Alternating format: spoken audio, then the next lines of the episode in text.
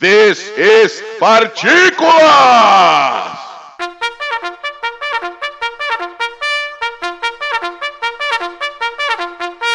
Levante e arrumem suas coisas. Vamos de pé, de pé, de pé. Partículas de História Militar começando gostosinho pra você neste lindo domingo de sol, esse lindo domingo quente, que parece um forno do cacete.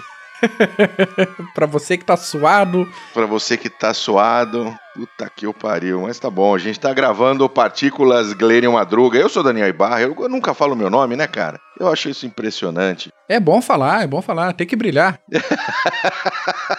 tem que brilhar é foda. Quem brilha é o Smith, cara. Também, também. Quem Outro que faz é tempo que não vem pra cá, a gente tem que trazer pela coleira.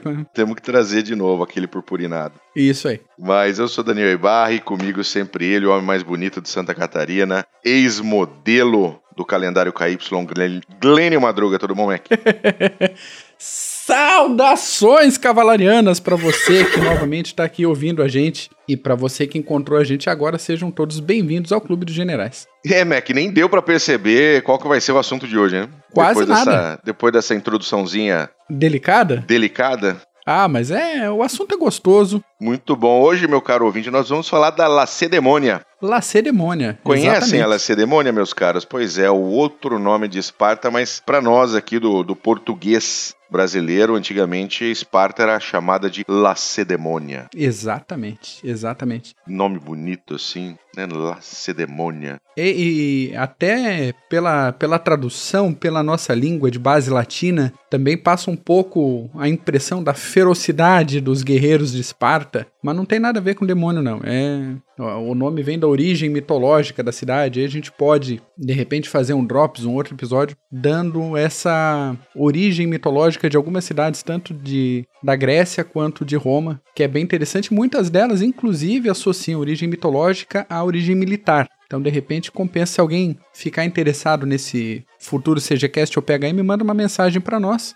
por qualquer uma das redes que a gente tá aí, Twitter, Facebook, Instagram, YouTube, Spotify, não sei se dá para mandar mensagem, mas a gente tá no Spotify também. E no nosso site clubedegenerais.org, manda tua, manda teu bisu aí. Aproveitando, Mac, mandar um abraço pro nosso ouvinte Ângelo Costa. Opa! Manda um abraço, obrigado pela sua audiência e mande aí as suas sugestões, os seus suas maledicências para nós, o que, que tá bom, o que, que tá ruim, a gente gosta de, de ouvir todas essas opiniões. Com certeza. E um abraço também para Adriana, que entrou no Clube dos Generais aí algum, há pouco tempo atrás com o nick de Anitta Garibaldi. Baita nick, hein? Baita nick. A Anitta, se você não sabe, meu caro ouvinte, Anitta Garibaldi foi uma revolucionária. Ela teve envolvimento direto na Revolução Farroupilha, no processo de unificação da Itália, conhecida como a heroína dos dois mundos. Então, é isso aí. Adriana, um grande abraço, bem-vinda ao Clube dos Generais. E aproveitando o abraço, mandar um abraço pro nosso ouvinte, que hoje eu consegui recuperar quem foi que pediu. Que maravilha! Esse... É, então. Oh, esse bom. episódio é mais um que foi pedido há mais de um ano, na verdade. Opa! E daí foi um pedido diferente desse nosso ouvinte. Então ele pediu, na verdade, lá originalmente, um episódio sobre a Batalha das Termópilas, mas aí o tempo foi passando, a gente viu que já tem muita coisa boa online, inclusive, sobre essa batalha. Tem HQ, tem adaptação da HQ para telona, tem adaptação do, do 300, ou, parte 2. Deixamos os comentários cinéfilos para outra oportunidade, mas vendo que tem bastante coisa online sobre essa batalha específica, a gente resolveu fazer um negocinho diferente. Então, um abraço pro nosso ouvinte que pediu Termópilas e que gerou esse PHM, Alexandre Bonfá. Oh, que maravilha, hein? Pedido é dele, naquela enquete que a gente fez lá no Facebook. Galezinho. Fica o nosso agradecimento, porque deu um trabalhinho legal para fazer essa pauta aí. E espero que esteja de acordo com as suas expectativas. Sem dúvida, Lezinho. Lezinho foi gravar ontem com o Dono da Verdade. Hum. É um podcast muito legal. E depois eu dou um abraço é, pessoal físico no Alê. Por favor, por Pelo, favor. Durante a semana aí a gente sim, sempre se encontra. Aperte, eu... aperte aquela fofura por mim. Apertarei aquela fofura alcoólica. Muito bem, Mac. This is Sparta, motherfucker. This is Sparta. E a gente começa falando um pouco da origem não só da cidade, quanto da origem do mito do guerreiro espartano. Sim. Esparta é sempre lembrada por isso, né, pelo seu exército e em determinado momento da história chegou a conquistar toda a Grécia, ou o que era entendido por Grécia, que era aquele punhado de cidades-estado constantemente se mordendo e se atritando entre si, mas a, a, o surgimento de Esparta ainda na época micênica, aquele período de, de boa elevação cultural, principalmente cultural e comercial dos povos ali dessa região, que aconteceu entre os anos 1600 e 1050 a.C., especificamente na região onde ficava as cidades de Amiclas e Terápne. Terápne tem o seu ponto de destaque aí porque existem os túmulos, ou supostamente os túmulos, do rei Menelau e de Helena. Helena de Troia? É, a gente costuma conhecer a Helena como Helena de Troia, porque ela foi, deu a banda com o pessoal de Troia e resolveu dar o pé dali. E Menelau de Esparta, mas ainda tecnicamente não era Esparta, era Terápne na época. Aí, um pouco depois desse, desse período de glória aí das civilizações da época micênica, houve a invasão dórica, que os dóricos entraram quebrando tudo, então guerra, morte, decréscimo populacional, as línguas escritas locais, né, os métodos de escrita linear A e linear B foram perdidos, então o povo meio que perdeu o, o domínio da palavra escrita, e por isso foi considerado essa parte inicial da invasão dórica aí como a era das trevas da região. Faz sentido. É. Mais para frente teve uma interação ali com os fenícios, tal, e o alfabeto grego veio adaptado do alfabeto fenício e daí para frente a história. Muito bom. Com essa com esse ressurgimento, algumas cidades e povoados dessa região de Amiclas e Terápne se juntaram para fundar especificamente a cidade de Esparta. E Amiclas foi incluída, foi junta, junta, juntada, tanto faz. Unida. Unida, boa, obrigado. Unida. Na, na nova cidade de Esparta. Então dá para traçar aí a origem de Esparta lá em Amiclas e Terápne. Ela foi conjuminada. Exatamente, exatamente. Belo termo, vou adotar isso. Gostou? Mais né? pra frente. Eu não sei se ele existe. Não já faz diferença. Pra, Não faz tá, tá diferença. tudo certo. Funcionando, tá tudo certo. Tá bom. Foi uma conjuminação de cidades. Foi uma conjuminação de fundaram- cidades e de povoados, fundou como foi Esparta. Roma, né? Que era aquelas sete, aqueles sete povoados que se juntaram para fazer Roma no ano 700 e pouco antes de Cristo. Mais ou menos pela mesma época estava se formando Esparta ali do outro lado. E geograficamente ela fica um pouco afastada do litoral, então não tendo praia, não tem necessidade de marinha. né? E o foco militar deles partiu especificamente para a tropa de, de chão, para Esparta exército. era, Esparta era a Bolívia, né? Do, É quase, Grega, é, né? é isso aí, é isso aí. Guardadas as devidas proporções dos nossos vizinhos bolivianos, é uma mais ou menos por aí. brincadeira muito mal de mau gosto com os espartanos, mas E a- até porque, né, vamos considerar que Bolívia não tem lá muito talento para exército, mas tudo bem. exatamente. É, tudo bem. A- a- as praias dele, deles contam o histórico militar da, da Bolívia. É, por aí mesmo. E aí a forma de combate evoluiu na infantaria, até pela época, pela tecnologia disponível. Então toda aquela formação que a gente conhece das falanges, os blocos sólidos de homens com escudos, lanças, soldados treinados desde os 7 anos de idade, cidadãos plenos só aos 30 anos, depois de passar tudo que é tipo de ofensa e perrengue, né? Se conseguisse chegar até os 30 decentemente, aí sim poderia ter direito a voto. É, e num- numa época onde a expectativa de vida devia ser 35, né? É mais ou menos isso. a lei Por aí. A lei espartana dizia que depois dos 60, o espartano poderia ir para casa tranquilo e viver com a esposa. Puxa, pelos próximos cinco minutos. É excelente. É isso aí. É isso aí. Então não sei se era grande vantagem, mas de qualquer forma, era assim que funcionava o, o sistema espartano. É, e daí que vem, né, a gente falar de, de- métodos espartanos serem métodos muito duros, Aham. muito aham. rígidos, violentos, é exatamente vem daí. Vem de como os espartanos criavam os seus, os seus homens. É, é. Isso foi considerado por alguns filósofos estudiosos da antiguidade, ainda já na, na antiguidade, como um dos grandes pontos fortes. Então tinha gente que considerava a sociedade espartana como o mais próximo do ideal de uma sociedade. Então o foco na defesa, na, na religião e na defesa da sociedade, todo aquela, aquele objetivo militar, aquela vocação militar. Sim. Mas mais pra frente a gente vai ver que isso daí também foi o ponto de desgraça de Esparta foi exatamente esse sistema. Mas militarmente eles desenvolveram para a época uma coisa é, impressionante, que eram manobras de infantaria para inverter o, o, lado do front. Uhum. Então, coisa que a gente não veria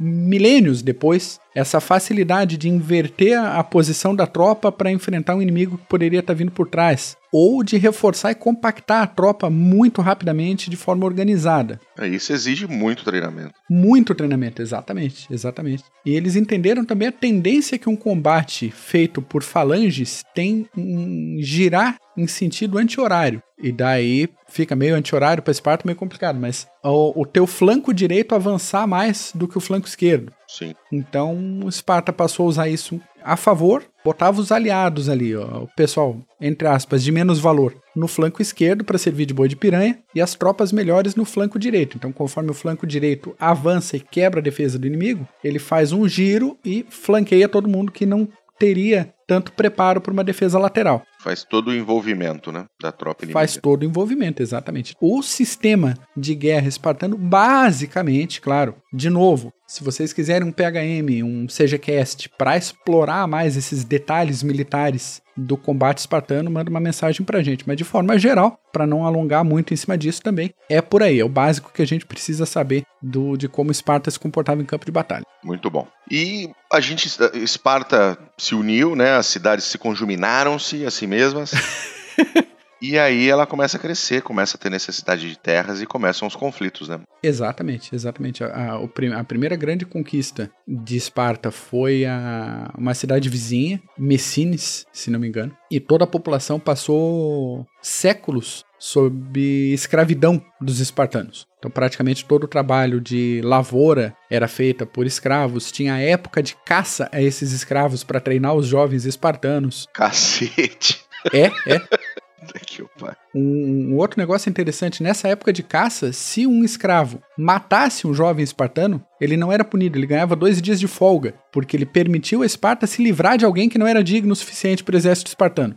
Que beleza, hein? É, é, um sistema muito peculiar, vamos dizer assim. Bastante, bastante. Bastante. Bastante peculiar. Mas aí eles resolveram, precisavam de mais terra de cultivo, de precisavam de um porto para começar a negociar e uma planície mais fértil ali, tudo isso estava ao norte. Lembrando ali da península do Peloponeso, Esparta fica mais ao sul. Ao norte ficava a cidade de Argos, que é uma cidade que já na época competia com Esparta pelo domínio ali da península e era caminho para o Estreito de Corinto, que vai ligar com a península que onde fica Atenas. Sim. Isso, para situar temporalmente, a gente está falando do ano 546 a.C. Argos também tinha excelentes soldados, pessoal muito bem treinado que rivalizava realmente frente a frente com Esparta. O número, a quantidade de tropas de uma e de outra era equivalente, conta-se hoje em dia cerca de 5 a 10 mil soldados para cada lado. Era essa região mais fértil era dominada por Argos, então guerra, né? Fazer Sim. o quê? Só que aí chegaram num acordo, os,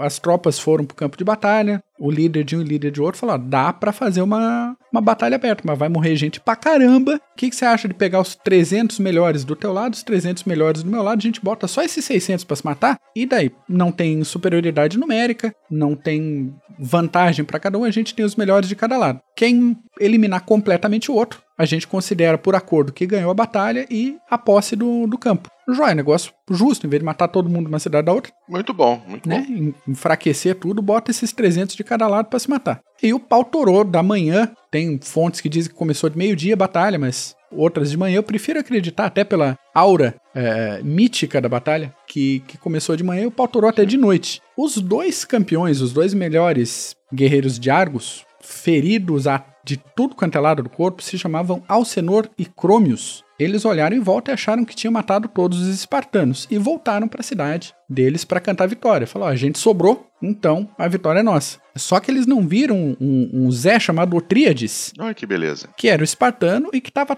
todo ferrado no campo de batalha, mas que permaneceu no campo de batalha depois dos dois irem embora. Todo ferrado, mas ainda vivo. Ainda vivo e estava lá no campo. Então, peraí, ele foi o último homem em campo de batalha. Os dois lados, tanto Argos tinha um bom argumento, sobraram dois de nós, quanto Esparta tinha um bom argumento. Sobrou um só, mas ficou firme, os teus correram. fica uma situação meio complicada. Claro que a, a, não chegaram no acordo. Argos ficou putaça, todo o governo de Argos ficou putaço. Sem dúvida. Enquanto isso, o Otríades, que já estava ferrado até dizer chega, se matou. Passou o serviço, falou: ó, eu sou o último aqui. Você viu, né? Tinha testemunha ali que foi lá buscar o cara e matou-se. Por um lado, vergonha de voltar a Esparta ainda vivo depois do combate. Porém, o principal argumento, e aí foi onde Esparta bateu o pé, ele não foi morto por nenhum soldado de Argos. Ele matou-se esse próprio-se. Então tá bom. E aí Esparta foi para cima. Argos entrou em campo de batalha com toda, toda a tropa, menos os campeões que tinham morrido todos. Esparta, a mesma coisa. E Esparta conquistou, venceu Argos em batalha e resolveu a questão.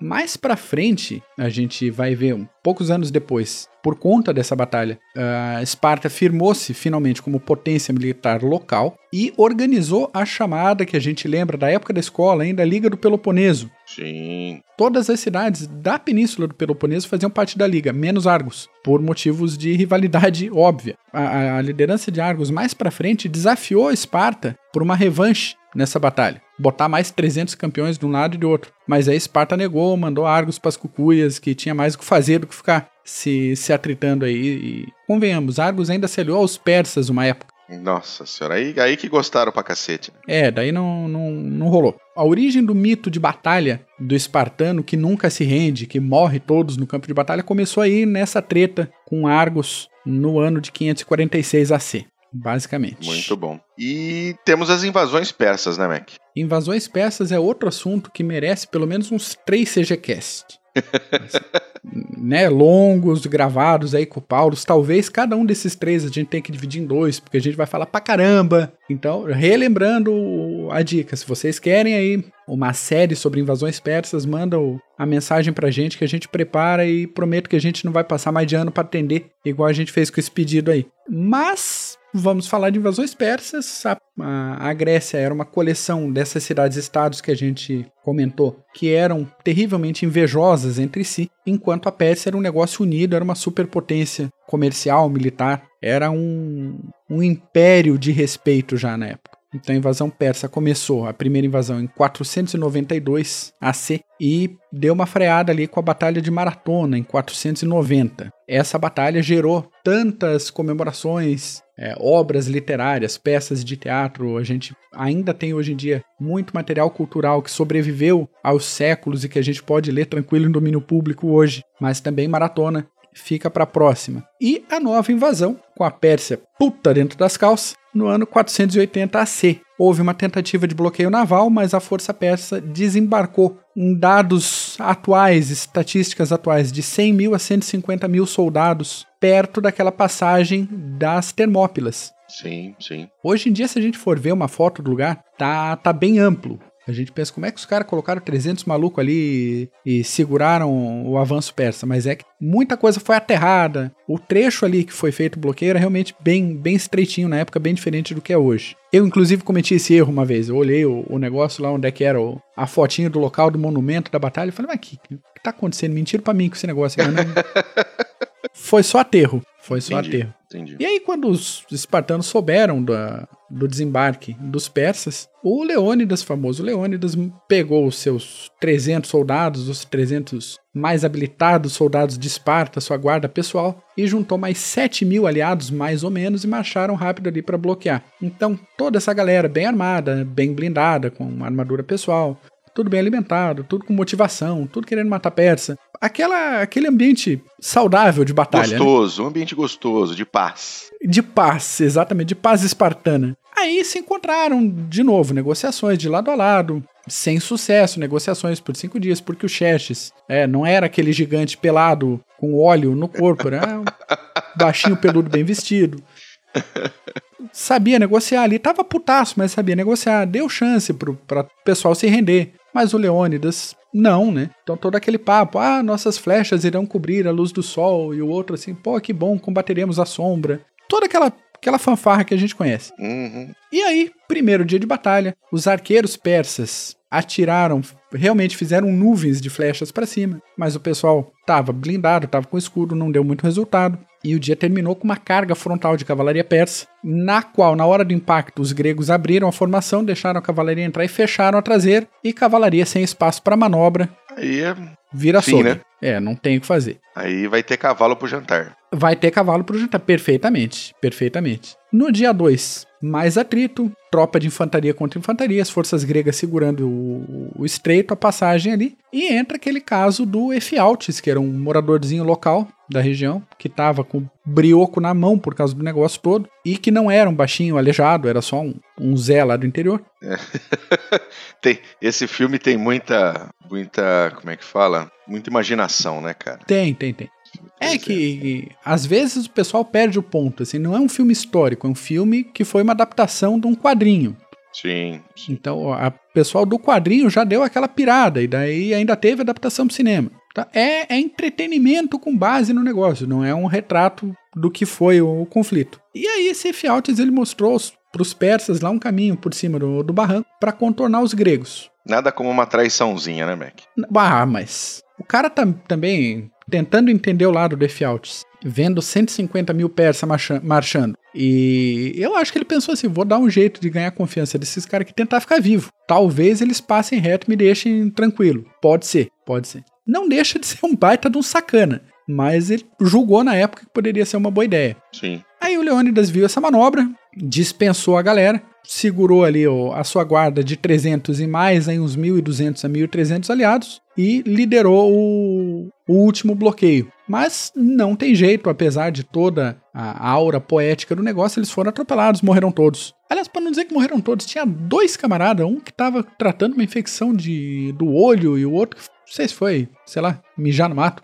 Não lembro exatamente o que, que, que, que aconteceu, mas esses dois espartanos que deviam estar no front não estavam, sobreviveram e logo depois eh, se suicidaram, de vergonha. Então, eles não, não aceitaram que eles não estavam no, no front para morrer junto com, com Leônidas e com, com o resto da galera e se mataram depois. Mas passado toda essa, essa parte poética, né, morreram todos. Morreram todos. Morreram todos. 1.500 espartanos contra 150 mil persas. Não Realmente. tinha como ser diferente. Aí o, o desenrolar dessa invasão teve a força naval persa que foi derrotada na Batalha de Salamina, que também vale um PHM ou CGCast, diga-se de passagem. Sem dúvida nenhuma. E as forças de terra persas ainda eram maior do que qualquer força grega, apesar da batalha naval ter sido perdida. Em mais ou menos paralelo com essa batalha naval de Salamina, aconteceu a batalha de Plateia, que foi aonde acabou de fato a invasão persa.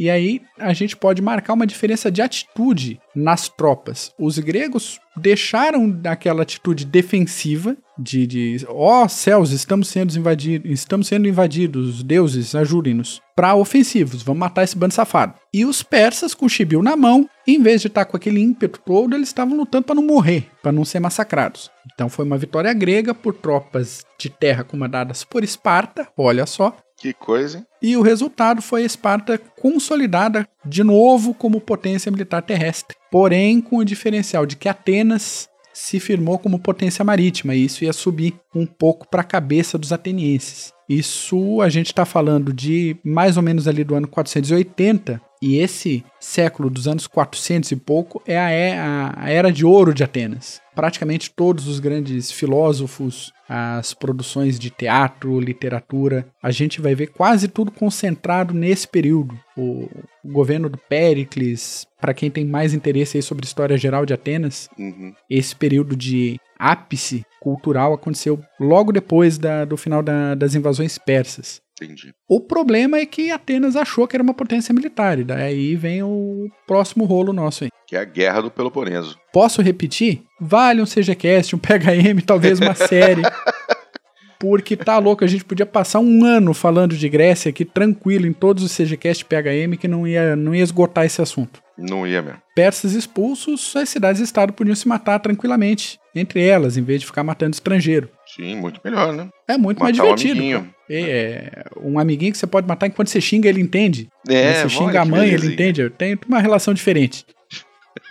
e, e aí a Atenas foi aumentando esse poderio militar dela. Tinha uma cavalaria bem treinada, a gente tem relatos disso em obras do, do Xenofonte, por exemplo. Então já tinha uma cavalaria mais ajeitadinha, tinha tropa naval tal e queria conquistar o império, queria ter o domínio de toda a Hélade. E Esparta ficou preocupada e Corinto, que era aliada de Esparta, botando pilha em Esparta, falou como assim? E lá para as tantas, Atenas resolveu invadir alguns campos de cultivo de Corinto e interferir na, na política interna de Corinto. E Esparta estressou e falou: vou ter que entrar nesse, nesse rolo aí. Também tentando não alongar muito, a Guerra do Peloponeso foi uma guerra de grande porte. Quase todas as cidades-estado gregas participaram disso, da costa da atual Turquia até a Sicília. Pou, poucos foram os lugares que não aconteceu conflitos. Teve muito conflito direto entre Atenas e Esparta, que eram a, a, os líderes da Liga do Peloponeso e da Liga de Delos,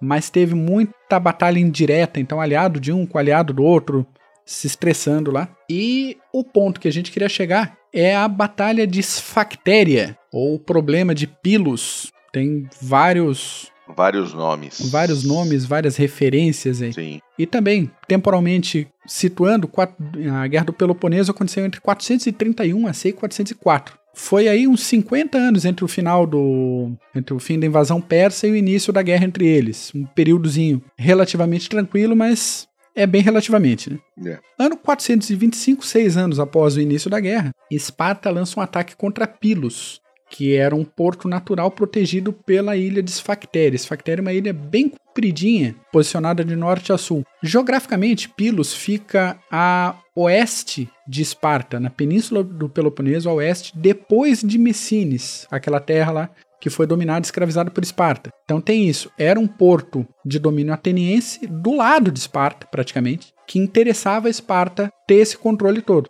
Era um, um local que poderia acontecer um desembarque de grande porte esparta, é, ateniense e poderia ameaçar diretamente a cidade de Esparta. Então vamos lá, vamos dominar esse negócio. O problema é que lá dentro de, de Pilos tinha um general ateniense chamado Demóstenes, que manjava dos Paranauê de agrupar defesa. Legal. Então os espartanos fizeram um desembarque anfíbio, e isso a gente vai ver que o Ocidente reaprendeu isso direito só agora em 1940 e pouco, mas eles fizeram um desembarque anfíbio, jogaram a, as tropas na praia, mas não conseguiram avançar além da praia. Atrito de lá, atrito de cá, a Marinha de Atenas chegou para dar um suporte e todos os 440 espartanos recuaram do lado da, do porto de Pilos para a ilha de Sfactéria. Atravessaram o estreitinho ali e foram para a ilha de Sfactéria. Desses 440, 120 mais ou menos eram guerreiros de elite de Esparta, os esparciatas. De novo, para quem lembra das aulas aí de história do, do ensino médio, era aquela elite social